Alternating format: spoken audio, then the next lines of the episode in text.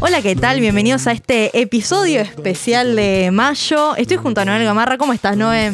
Bien, estoy tapaboqueada. Sí, sí. Primer episodio, volvimos después de un mes y algo sin grabar y eh, volvimos con tapabocas. Volvemos a tapaboca, que es como que se te junta un vago, ¿no? Como Sí. es como.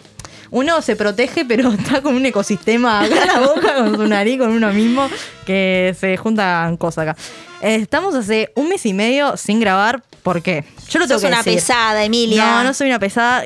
Quiero decir que la última vez que grabamos fue un 24 de abril. 24 de abril. No, perdón, un 24 de marzo. Ahí cuando empezó como toda el Bueno, nosotras COVID a la somos, mierda. somos señorita agenda, entonces siempre preferimos grabar con antelación, algunos episodios para más adelante. Claro, por lo general grabamos, eh, si tenemos que publicar en, en mayo, ponele, grabamos todo en abril, todo así. Y bueno, eh, llegó un momento en el que tal, le tuve que pedir a esta querida producción de esta institución podcastera Sí, sí. licencia. ¿Por qué?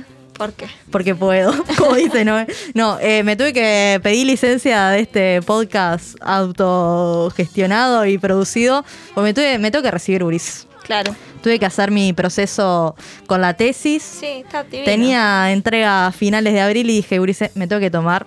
Me tengo que tomar abril Unos para días. sentarme a escribir. Pasaron cosas, la pude entregar. Divino, y por eso mejor. estamos de vuelta acá De vuelta, grabando. Sin saber cuánto. eh, digo, cuándo está el resultado. Ah, van a demorar, van a demorar. Es como, como los resultados del COVID en el Casmo, ¿viste? Claro. Que te demoran como un mes en darte. Yo estoy en la cuarentena preventiva Claro. de cuánto saber cuándo me van a dar resultados. Así que, está, volvimos, pero decimos, eh, nada, por eso, está todavía complicado el tema, entonces nosotras estamos de tapaboca, capaz que por eso se escucha medio raro, no estamos acostumbradas a hablar, porque nos parecía que la grabación, como había salido todos por Zoom, no era la mejor manera, entonces eh, los, eh, invitados, les invitados van a estar por Zoom, pero nosotras presencial con, con los cuidados. Eh, Noé, esta invitada es amiga tuya. Yo creo que bueno, la en realidad, eh, como mar- mayo nos quedó fraccionado, nuestra idea de mayo era hablar sobre, sobre los libros, sobre la escritura, sobre todo esto, ¿no? Porque es el, el mes del libro. Y, y entonces, bueno, eh, mayo, mes de la escritura, a mí me pasa que yo estoy ahora como muy metidita en el mundo del bordado, que había empezado el año pasado, un poquito más, a bordar fotografía, y me duele el dedo por bordar. eh, pues no uso dedal. Eh, y eh, estoy aprendiendo mucho, ¿eh? estoy aprendiendo mucho eh, porque hay una relación muy interesante entre el texto y lo textil. A ver cómo... Sí que empieza con la misma expresión, pero hay un video de una mujer, de una escritora española, Irene Vallejo, eh, en el que ella habla sobre esta relación. Es muy interesante, se los recomiendo, cinco minutos durará. Y ella habla sobre que ella entendía, eh, por, por lo que cuenta la historia o por lo que no cuenta la historia, que fueron las mujeres las que empezaron a, narrar y a construir estas historias mientras bordaban. Por eso hay tantas metáforas similares en la, em, en la narración, ¿no? Todo lo que es la trama, el nudo de la historia, bordar un discurso. em, ¿Qué más? Em, ¿Qué otras metáforas Eh, no, el, ya hablaste del nudo. El desenlace. nada, el desenlace. eh, nada, cómo eso, esa.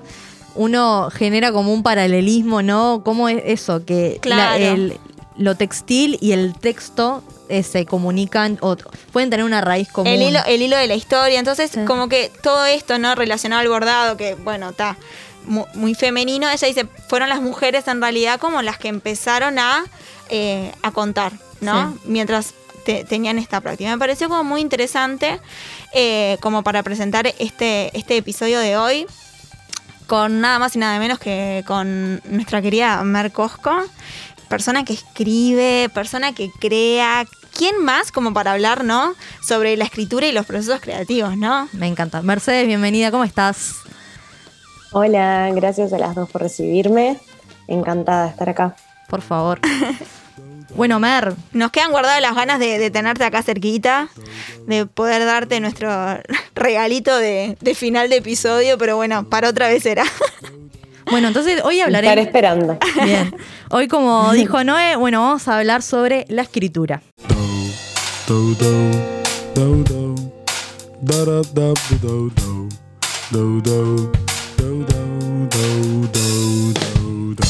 Podcast en donde dos amigas y varios invitades se juntan a contarnos qué ha pasado. Pasaron cosas, segunda temporada, con Noel Gamarra y Emilia Medina. Sonido, Agustín Pacheco. Música, Sergio Funk y su perro Beagle. Pasaron cosas podcast, porque cosas pasan y seguirán pasando.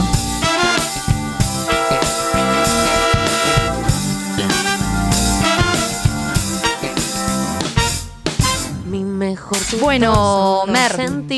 Acá, no sé si ya nos has escuchado, pero presentamos a nuestros invitados de una forma distinta, A la manera pasaron cosas, que Ay. es jugando. jugando. Me Te- encanta. Te vamos a invitar a jugar. Capaz que ya lo conoces, es una premisa bastante conocida. Obviamente que lo conoce porque lo hace en el taller. Me encanta, en el taller de diario íntimo que tiene. Exactamente. Pero que después vamos a hablar sobre eso. Sí, sí, tiempo al tiempo. Eh, vamos a tratar de hacer, vamos a ver cómo sale, porque nunca, mm, yo por lo menos nunca lo jugué así. Vamos a hacer un cadáver exquisito. ¿Está? Ok. Mer. La idea es que la premisa, yo la, no, he- yo no te consulté. Mm. No, no, no. me mandó la idea, yo dije, bueno, está, necesito como algo de qué aferrarme sobre qué escribir, ¿no? Y la premisa va a ser mayo. ¿Está? Entonces, Mer va a empezar a escribir, vas a escribir tres líneas, Con esa premisa de mayo y no vas a decir únicamente las últimas tres palabras que escribas. Y después va a ir Noé Perfecto. y va a escribir en base de eso y la, me decís las últimas tres y escribo yo y al final leemos. Bien. O sea, jugamos todas acá. Está, divino. Me divierte, me encanta. Perfecto. Para que yo, Noé, tenés para escribir. Ah, no, pensé que era en el chat del coso. Porque como no tenemos teclado, yo voy a agarrar acá las notas. Mer, si tenés ahí donde quieras para escribir. Y que se lo mando a Noé. Eh, lo pones en el chat del. O Ah, sea, no, no decís solo las últimas. No, lees las últimas tres y lo pasás ahí al chat. Entonces, eh, después. ¿Cómo? Está medio complicado porque no Estás- tenemos acceso a- al teclado de nosotros. Perfecto. No, Pero- entonces que Mer lo escriba, no diga las últimas tres palabras. Pero después la lectura, lee primero Mer, lees vos Sí, y leo está, yo. divino. Perfecto, me gusta así. ¿Se entendió, Mer? Fue entreverado. Sí, pero mis últimas palabras, ¿a quién se las mando? La- Las decís. Las decís. Se Ah, las digo. Sí. Las decís. Ah, perfecto. Dale. Bueno. Pronto listo, ya.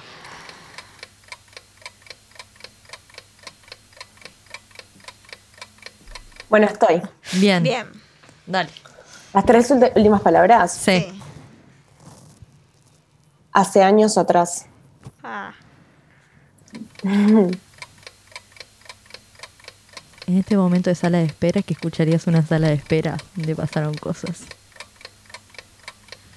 Bueno, voy. Dale. Como siento ahora. Guau.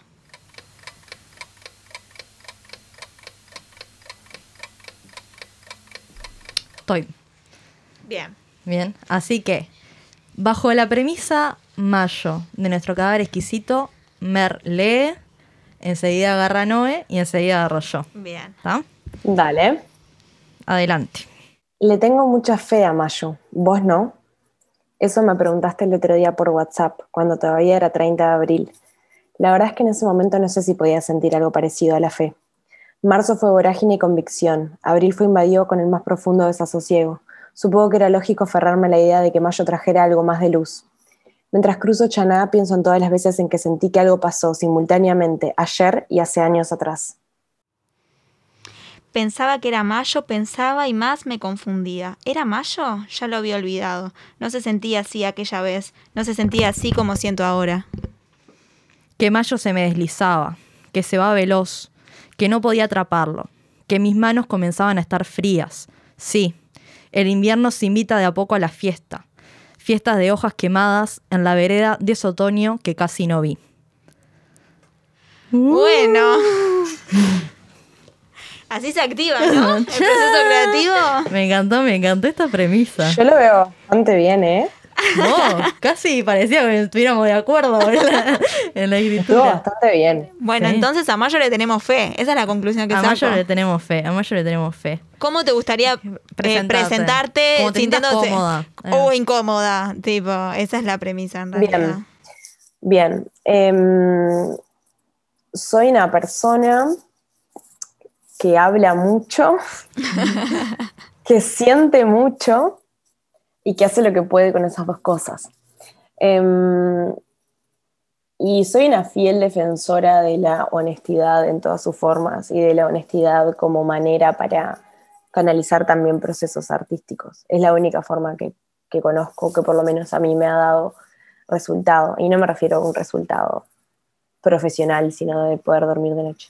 Así que podría decir eso, que soy esas tres cosas y después nada, la bajada concreta. Soy fotógrafa, escribo, dirijo, eso. Con esto de, la, de volver a la escritura, ¿qué te, qué te posibilita y qué te prohíbe esto de, de escribir? Me gusta esa pregunta, me gusta mucho esa pregunta. Yo creo que lo, lo, mismo que me posibilita es lo mismo que me prohíbe, como esta, esta dualidad constante de que siempre la mayor virtud también es el mayor defecto. Creo que lo que me permite es estar en, lo que le permite a cualquier persona que escribe es estar en constante contacto con, con el mundo, en percepción constante del mundo, y eso también trae sus cosas negativas, el no poder apagar el cerebro, el estar todo el tiempo imaginando cosas en simultáneo en, las cual, en el momento en la, cual lo estás viendo, eh, la hipersensibilidad y la hiperpercepción. Creo que esas es como las dos cosas, que es al mismo tiempo la virtud y el defecto. Mer, contanos un poco, eh, ¿cómo es esa memoria, tu biografía con esto de la escritura? ¿Cuándo empezaste a escribir? Bueno, eh, esto lo puedo llevar eh, muy atrás o puedo hablar de cuando me lo empecé a tomar en serio. Pero bueno, no ella sabe, a mí me gustan las historias largas, así que Sí, voy a empezar por el principio. Te iba, te iba a pedir. Corría el año, Te iba a pedir la opción ver más, ¿viste? Tipo. Claro. Eh, no, bueno, en realidad eh, de niña siempre leí mucho. Em, supongo que fue como una parte bastante estimulada eh, desde el entorno familiar y, me pasaba horas, horas y horas leyendo, eh, veranos enteros, que lo único que hacía era leer. Em, y supongo que algo de eso fue como, como quedando, ¿no? Cuando tenía siete u ocho empecé a escribir y me empecé a copar, empecé a escribir como cuentitos para concursos y cosas así. Y la realidad es que cuando empecé a ganar esos concursos fue el final, ese fue el final, porque ya al final la idea era, para una niña era eso, era estar ahí en modo delfín, que te aplaudieran, ¿no? Era como, ya se había perdido un poco la intención inicial. A mí lo que me gustaba era que los premios eran llevar a la clase entera al cine, un martes de tarde. Entonces ya no, no entendía mucho por qué lo hacía, era, era aparte obviamente muy chica. Y dejé de hacerlo porque después dejé de ganar, entonces cuál era la gracia, ¿no? Ya está, ya había cumplido su cometido.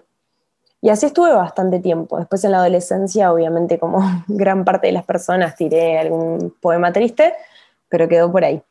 Em, y algo así como en los 18, 19, em, a raíz de una persona que conocí y que me estimuló bastante como toda esta parte, así como también a través de una materia como de la facultad, que, que, que volví a conectarme con eso, empecé un taller literario y volví a escribir. Y desde ahí es algo que forma parte de todos los días. Divino. Eh, ¿En qué momento dijiste, ta, es por acá, es con la escritura? En realidad yo creo que eso no lo dije nunca. Ujú. Creo que no lo podría afirmar casi de, nin- de ninguna de las cosas que hago. Como que fui aprendiendo también en el último tiempo a aceptar el, el ser muy multi y el entender que hay momentos en los cuales canalizo mi forma de ver las cosas de, de maneras distintas. Pero sí lo que tengo claro fue como un momento en el cual me di cuenta, eh, estaba viviendo en Barcelona y nada, por una cuestión que pasó en el trabajo, quedé en el paro y estuve dos o tres meses dedicada a, a sacar fotos y a escribir y me di cuenta, claro, yo, lo que, yo podría hacer esto toda la vida, esto es lo que quiero hacer, yo sería muy feliz con algo así como lo que decía Virginia Woolf, con tener una habitación, un cuarto propio, tener eh, una plata por mes para comida y dedicarme sencillamente a escribir, como de entender que, que realmente no, no necesito mucho más que eso, ¿no? Em, y en realidad lo que tiene, a diferencia de, otras, de las disciplinas en las cuales me desarrollo, es que es algo que es más sencillo de ejecutar. No necesito mucho dispositivo, no necesito nada, puedo hacer, hacerlo real en cinco minutos con un cuadernito y una lapicera cualquiera. Entonces supongo que también el entender que para mí escribir es también sinónimo de vivir y que no puedo separarlo de lo que soy, es lo que me hizo también empezar a disfrutarlo como una parte más de lo que conforma eh, la persona que soy, o sea, no como una actividad que realizo simplemente para, como con un objetivo profesional o un objetivo artístico, sino que, también ya es parte de mí, algo así. Em, pensando, ¿no? trayendo lo que decías antes de, de, bueno, de las otras ¿no? áreas que vos tenés, pensando en la escritura, la escritura y la fotografía en tu trabajo conviven, o sea, hacen como un mediaje divino que, se, que se complementan y que decís, tiene, tiene sentido, se refuerzan. ¿Cómo es ese, ese momento, no? Em, o ese proceso de decir, pienso en imágenes, pienso en texto, ¿qué es primero? Yo creo que, em, yo creo que depende, depende un poco a qué le esté dedicando en ese momento. Tengo rachas y depende también a lo que, en, qué sentido esté combinando disciplinas, porque por ejemplo, en el ejemplo del cine no deja de ser también texto con imagen y en mi caso funciona de manera diferente. Em, como que lo concibo, como que apelo a una parte diferente de mi cerebro para todo lo que es audiovisual, por ejemplo, ¿no? Y, y en relación a la foto y la escritura, he entendido que son herramientas que, que no operan en mí de la misma forma. Con, la escritura soy un poco más libre, me parece, soy un poco menos autoconsciente quizás, em, o por lo menos no tengo tanta exigencia en el momento en el cual lo estoy desarrollando, disfruto más el acto en sí mismo. Entonces, por lo general, casi todo empieza de ahí y lo que es imagen viene luego.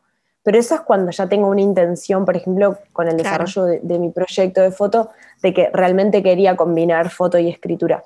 Si no, por lo general, estoy bastante abierta a que pase lo que tenga que pasar, em, porque en realidad la raíz en mí es igual, que es eh, el, tener la absoluta convicción de que, de que todo nace de la observación, de estar atenta a los detalles y el intentar em, conectar con lo que está sucediendo a mi alrededor. Eso después tiene como una consecuencia que es un poco natural si decanta en una imagen o decanta en un texto.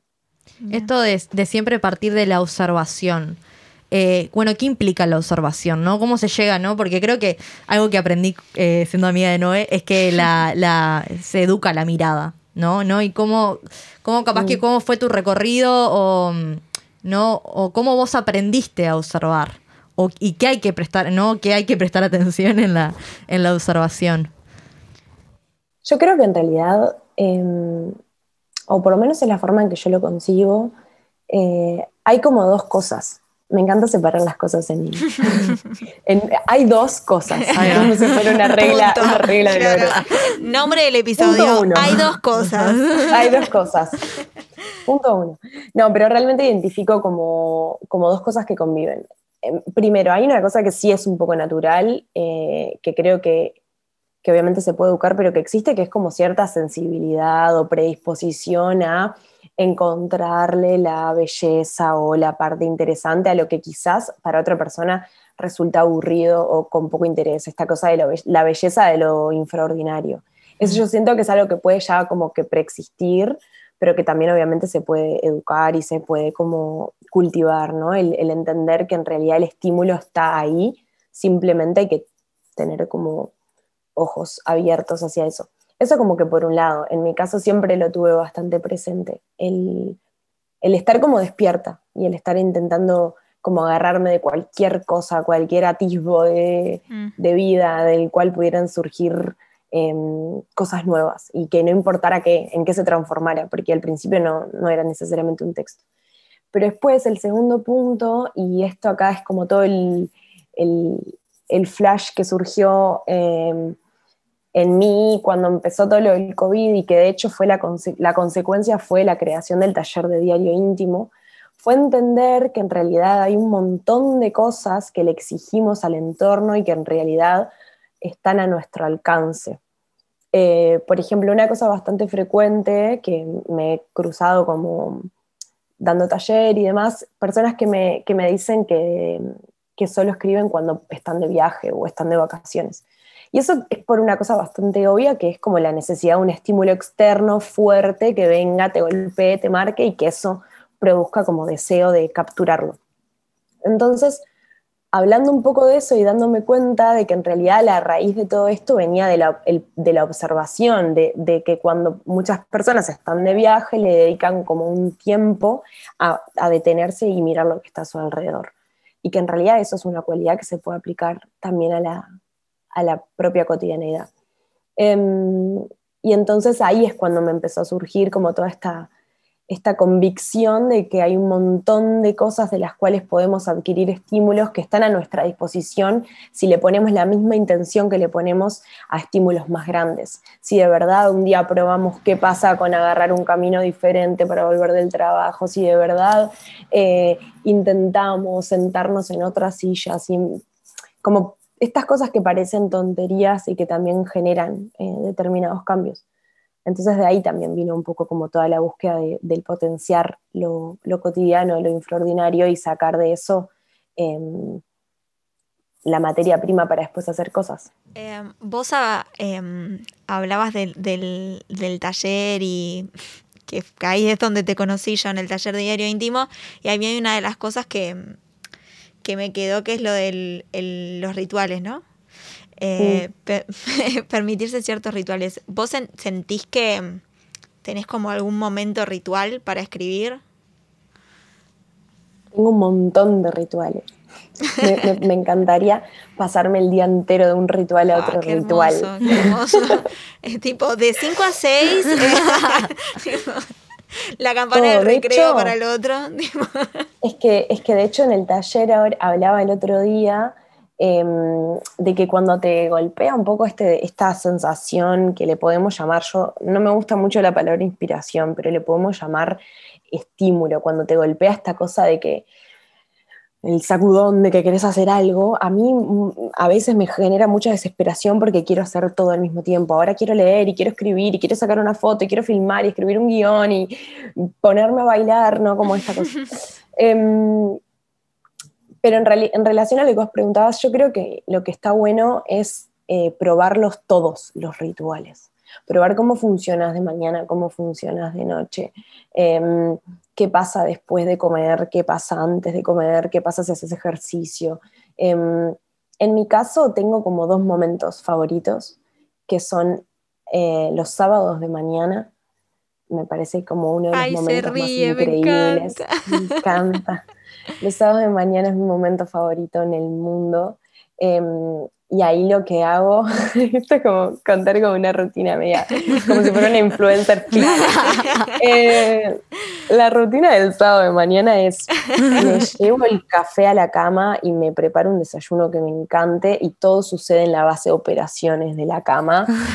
Poner, El encuentro poner fur- fru- música. fortuito entre un café con leche y unos huevos revueltos. y- todo, todo ahí a disposición, música y en la cama ponerme o a leer o a escribir, ese es como uno de los momentos que me resulta más estimulante. Y si no, alguna noche, alguna noche, sobre todo si es miércoles o es jueves, una copa de vino, escuchando música, ta, como cositas chiquitas que, que te hacen sentir un poco como que todo es posible. ¿Y cuándo no podés delante. escribir? cuando tengo ansiedad. La tristeza y la angustia la puedo canalizar mm, mucho mejor, la tengo más trabajada. Esto le pasa a un montón de personas. Mm. Con la ansiedad yo me vuelvo totalmente inoperante, o sea, con la ansiedad no puedo hacer nada. Las cosas que tengo escritas o fotografiadas de la ansiedad fueron un esfuerzo bastante zarpado. em, de intentar hacer algo con eso. Por lo general, lo, lo que vino en un momento de escritura, solo tengo un texto escrito en un momento de ansiedad y era porque tenía la, la intención puesta en eso. Y lo que sí descubrí con la foto, en el desarrollo de mi proyecto, que se llama Cómo vivir con las cosas que no puedo controlar, em, agarré la cámara como, como herramienta media terapéutica. Cada vez que sentía que tenía ansiedad, agarraba la cámara. Y eso en su momento me sirvió.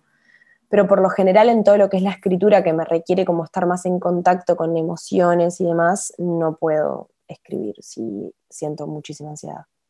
A mí uno de los rituales que, que tenía en, en la casa vieja era el, el momento de la ducha con la luz apagada. Mm, eh, que tenía una, una luz tenue, o sea, había dos luces en el baño y una luz tenue y bañarme con la luz apagada con música de noche me encantaba. Y en esta casa no lo puedo hacer. Entonces tengo tipo el... ¡Oh!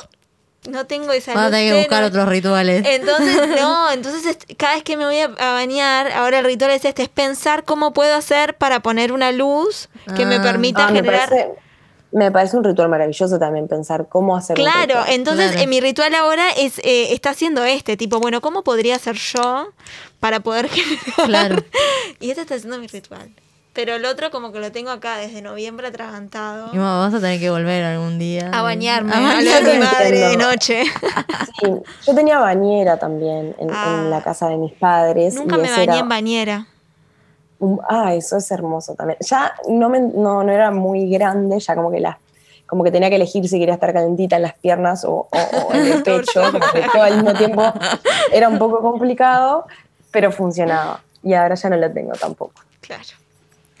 Em, bueno, Hablamos de, Sí. de rituales eh, y, todo el ritual de Mer que nos, que nos contó. Gracias por compartir esa intimidad. Y también sobre, eh, hablabas de una cotidianidad. Eh, ¿qué, ¿qué, qué es lo que más me cuesta? La, em, ser constante, ¿no? En la cotidianidad de la escritura.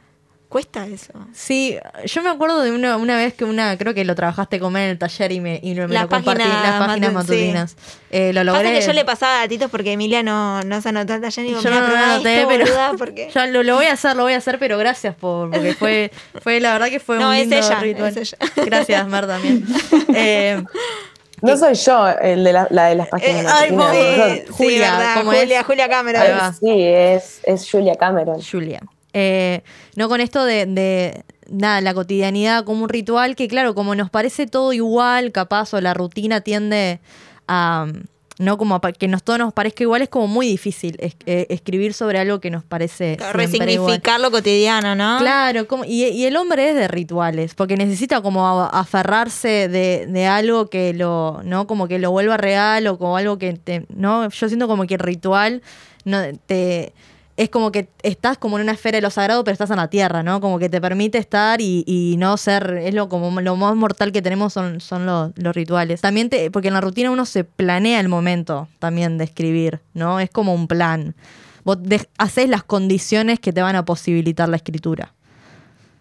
Mer, capaz que vos, no, si pen- no pensemos en condiciones que... Mira, yo creo que en realidad eh, me parece súper interesante esto que planteas, porque en realidad como que yo todavía estoy investigando en cómo funciona en mí. Porque para mí esto es lo, lo interesante de esto, es que además de que todo el mundo está aprendiendo acerca de uno mismo todo el tiempo, pero en todo lo que es la escritura yo creo que como que requiere como cierto proceso de bastante introspección constante y como de estar yo en ese sentido también soy bastante meta, me encanta la metaescritura, me encanta escribir acerca del acto mismo de escribir, entonces estoy como constantemente revisándome y viendo de qué forma está operando mi cabeza en este momento. Entonces, a mí me pasa que como que por un lado todo lo que son cambios y estímulos eh, nuevos me generan mucho deseo de escribir, pero por otro lado soy como un señor mayor con un montón de manías muy instaladas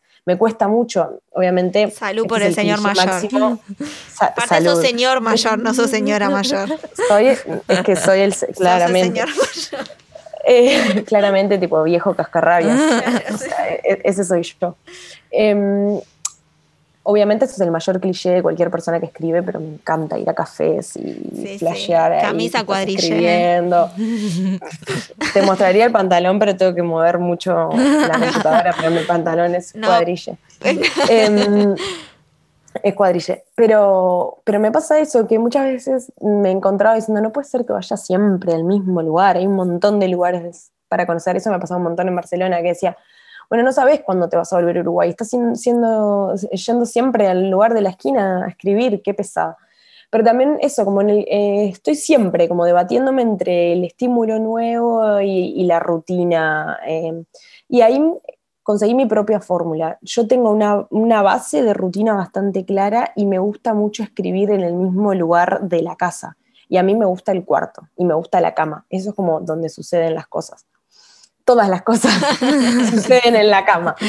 Em, pero después, cada una o dos semanas, necesito que pase algo. Necesito que pase algo diferente, que desestabilice y que entonces esa persona a la cual se va a sen- sentar en la cama a escribir ya no es exactamente la misma porque le pasó algo Claro. que le- se le insertó en el cerebro y que ahora opera de otra forma. Entonces es como algo así como que el encuadre me gusta que sea mantenerlo y si es en un lugar público que sea siempre el mismo y si es en mi casa que sea siempre el mismo sitio. Em, aunque también hago, bueno, no ahora porque ahora no hay este tipo de cosas, pero yo siempre tengo una libreta conmigo y a veces me ha pasado eh, noche salida la gente en una y yo con la libretita, sacando la libretita y quedando como una demente. Eso también me encanta hacer. Em, pero bueno, básicamente me perdí cuál era la pregunta, pero yo también estoy en constante debate entre rutina o cosa nueva. Me parece que a mí las rutinas me ayudan y permiten como poder hacer, generar ese espacio en el cual querés escribir. Yo a las chiquillas del taller siempre les digo, es como, es como decir que querés ganar, esta es la típica frase hecha, pero es que es tal cual. Querés ganar el 5 de oro y nunca te compras un coso, de, un ticket del 5 Claro. de oro. Lo mismo pasa con escribir. Yo me encontré en un momento que me pasaba afirmando que lo que más me gustaba hacer en el mundo era escribir, que yo iba a ser feliz si lo que podía hacer todo el día era escribir y al final no escribía nunca. Entonces empecé a darme cuenta que lo que pasaba es que, ta, que te- lo tenía que integrar de manera mucho más cotidiana a todo. Algo que Un me, eso. me llamó la atención, habla, un poco lo que sur- no todo esta, el debate, eh, intercambio era de, bueno, de las condiciones. Y pensaba no, que habías dicho que no te gustaba la palabra inspiración, porque capaz que no hay que Mm. pensar en clave de inspiración, sino en qué condiciones nos damos nosotros para que salga la, Sí. la escritura. Pero también me gustaría preguntarte, ¿por qué no te gusta la, la palabra inspiración? Qué sé yo, o sea, no es que no me gusta la palabra inspiración, como palabra suena muy bien. Es Sí. lo que me Es como pasa todo con... lo que está generado, ¿no? Con la inspiración, como es ese como con... que- Es eso y lo que pasa con otras palabras, qué sé yo, como la palabra empoderamiento. Ya llega un momento que ya está, inspiración la comercializaron tanto como palabra que para mí fue como un poco la vaciaron de significado y un poco también se como Resiliencia. Mucho peso. Resiliencia. sí. Todo, todo es resiliencia, todo es resiliencia. Claro, entonces a mí me pasa un poco con eso y a mí como me gustan mucho las palabras, no me gusta que se usen mal las palabras, me da un poco de rabia. Entonces con la inspiración me genera un poquito esta cosa.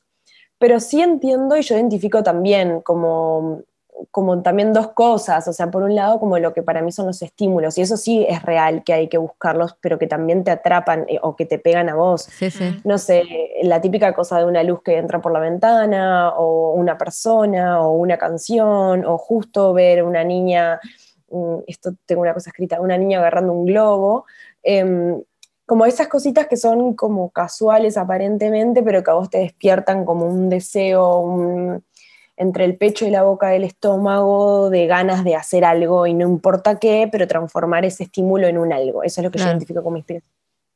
Pero después también está eh, como una parte más racional y más como de convicción de querer transformar ese estímulo en otra cosa. Y eso se construye y eso es pegar el culo en una silla y dedicarle tiempo, que eso es lo que muchas veces eh, se cultiva menos, ¿no? Como que el sentirte inspirado es algo que es sobre- viene sobre todo de, de- de la atención a los detalles y de, y, de, y de cultivar el ojo y el oído y los sentidos, pero lo otro requiere trabajo. Es así, es un poco así. ¿Todos podemos escribir? Es algo que me, me- siempre me pregunto. Obvio, obvio que sí. Pero hay que leer. A mí me molesta mucho la Ah, gente que no total. lee y quiere escribir. Me molesta mucho, tengo que decirlo acá, voy a ser tajante. Si no, no te gusta leer, no lees absolutamente nada y después querés escribir, y- no se puede. ¿Por No qué? se Porque puede, o sea, ¿qué puede, permite la, la lectura? y es todo. Mm, es- es- es- no sé si te lo sabría explicar, pero para mí hay algo como de la utilización del lenguaje de una manera eh, creativa y, y permite también, eh, sobre todo, el encontrar un tono que se sienta natural y propio, que no sea la copia barata de lo que ves en el libro que tocaste, ¿no? Entonces, muchas Claro. veces pasa... Con la frase de de personas que- Instagram. Ay, ah. jamás entres al taller, jamás entres al taller. Lo único que yo soy súper abierta y tolerante. No me digas que entras al taller porque querés encontrar un buen copy para tu foto de Instagram. Te lo Claro. pido, por favor. No me hagas eso, no me hagas sufrir. No, no tiene nada malo. Instagram tiene sus bondades también, pero digo, creo que en realidad, básicamente la lectura lo que te permite primero es aprender de lo que ya está hecho, porque es infinita la cantidad de libros que hay para leer. Y Para- ya está todo puesto ahí. Entonces, cuanto más leas, más puedes ir descartando y viendo qué se adapta a ti, qué se adapta a lo que vos querés contar. eh, habilita mucho más al ensayo del error, a probar ejercicios de reescritura, a encontrarte con mundos diferentes, sin hablar, obviamente, de todo lo que es cultura general que te, que te da cualquier tipo de producto cultural al cual puedas acceder y que, y que genera en vos una cosa diferente. Em, pero nada, eso. El otro día, el otro día en, en Bellas Artes teníamos una, una premisa que era la siguiente. Nos dijeron, bueno, tienen que leerse este libro Sí. y hacer una reflexión sobre el libro, ¿está? Bueno, se iba acercando, nos dieron unas semanas ahí, eh, tremendo libro, La Cámara Lúcida, entonces, este, mm, Mm. se iba acercando la fecha y un compañero en clase pregunta, profesora, pero no hay un resumen. Ay, no, lo mato. Porque yo encontré una. una, una. una especie como de resumen en YouTube. Entonces. ¿Qué le dice la profesora? Tú me estás preguntando. No o sea, nada. realmente estás. eh, o sea, vos estás. Yo hubiese sido la profesora y está un, un uno directo. Tipo, Sí, sí. no se califica en Bellas Artes con nota, pero digo, es como. está, vamos arriba, o sea. Sí. No hay un resumen, me No, encantó me eso, hiciste ¿no? acordar a algo Sí, con, con esto que dice Mer, ¿no? De leer. Que saliendo las apuradas para acá me olvidé de el guion, de. Y algo que habíamos, que había encontrado, yo soy muy fan. Soy mi, hoy le dije a Noé, mi filósofo favorito. Y esa frase ya me pareció tipo. Un cliché Mi filósofo Tu favorito es, bueno, qué pesada. Pero da, no, tengo demasiados libros. Tengo, en realidad creo que los tengo todos de Walter Benjamin. Para mí es, eh, soy una banderada. Sos tipo el fan de Wanda de Walter. Claro, exacto. Una vinchita acá. La Walter fan de Wanda Benjamin. de Walter. Claro. Y en una de esas encontré el libro, El narrador, de Walter Bench. Que ahora no lo, no lo recuerdo exactamente todo, porque eh, es un.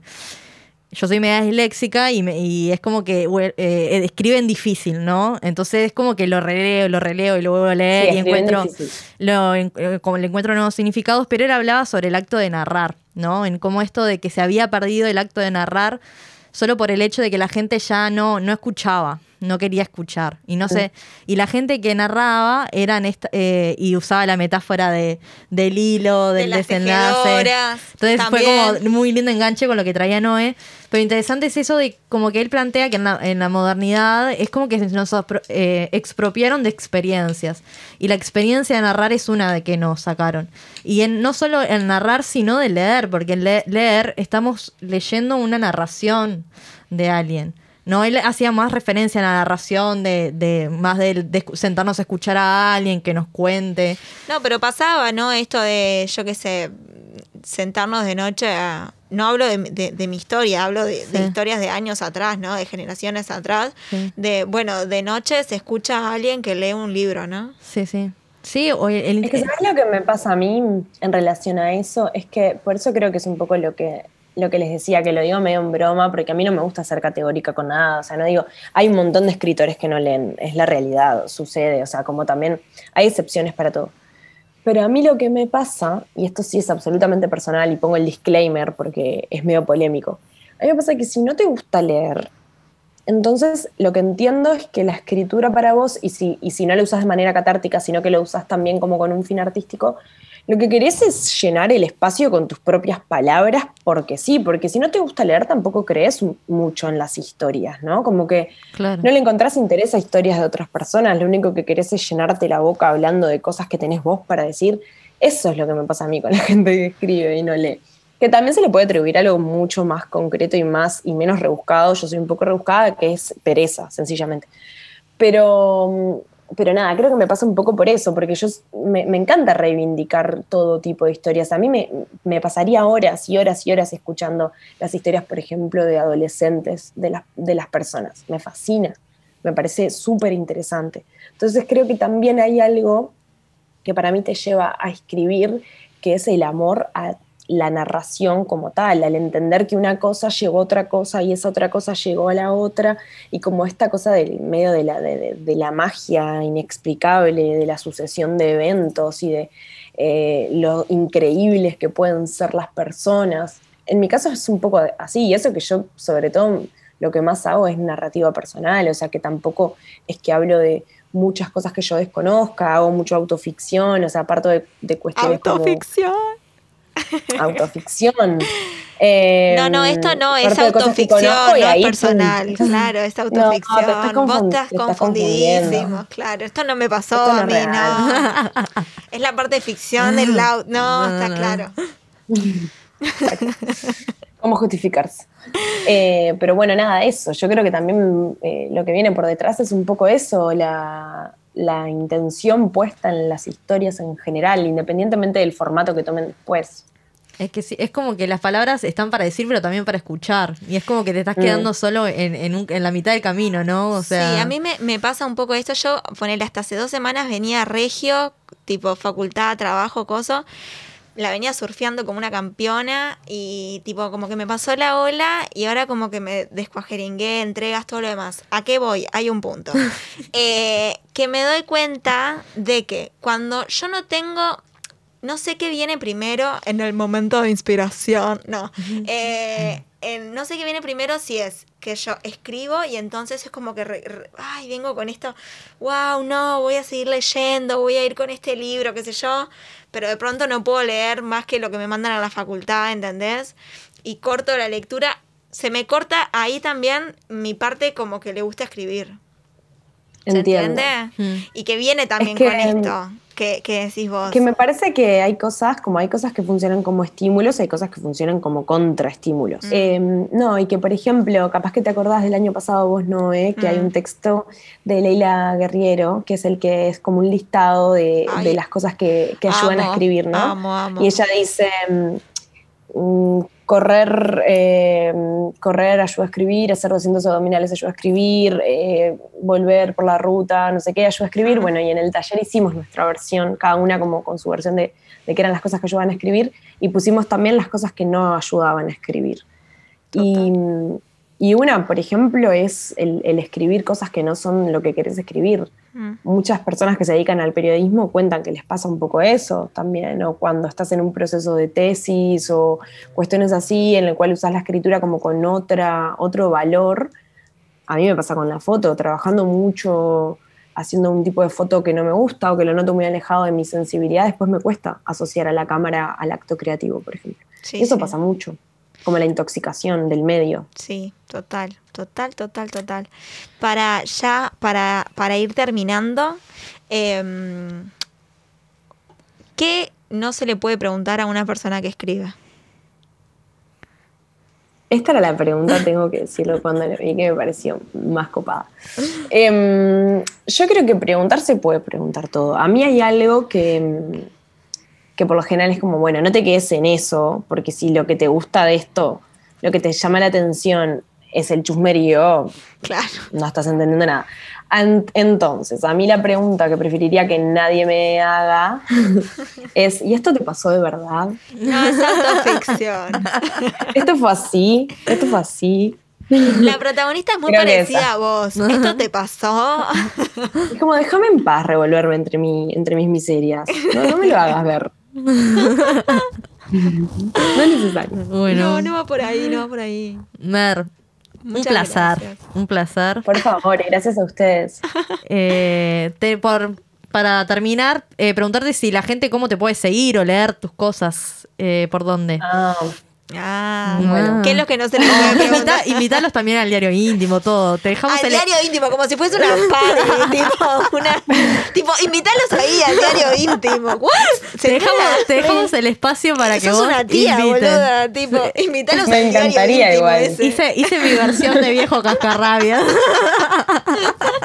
me encantaría igual. Cuando se pueda, va a haber una fiesta de diario íntimo. Vamos Ay, a la estar ahí tomando, grapa, tomando grapamiel y llorando nuestras Por tristezas. Supuesto, con Eh, velas.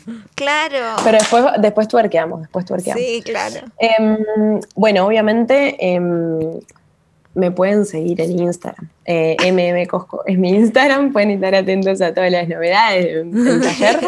Y Si le dan obviamente la tengo que, aprovechar el momento chivo que estuvimos filmando una película en marzo y se va a estrenar a fin de año. Opa. Em, así que, mm, bueno, si todo, se- si se puede, vayan al cine, es muy importante para el cine nacional. La primera semana de venta de entradas es lo que define seguir en cartelera.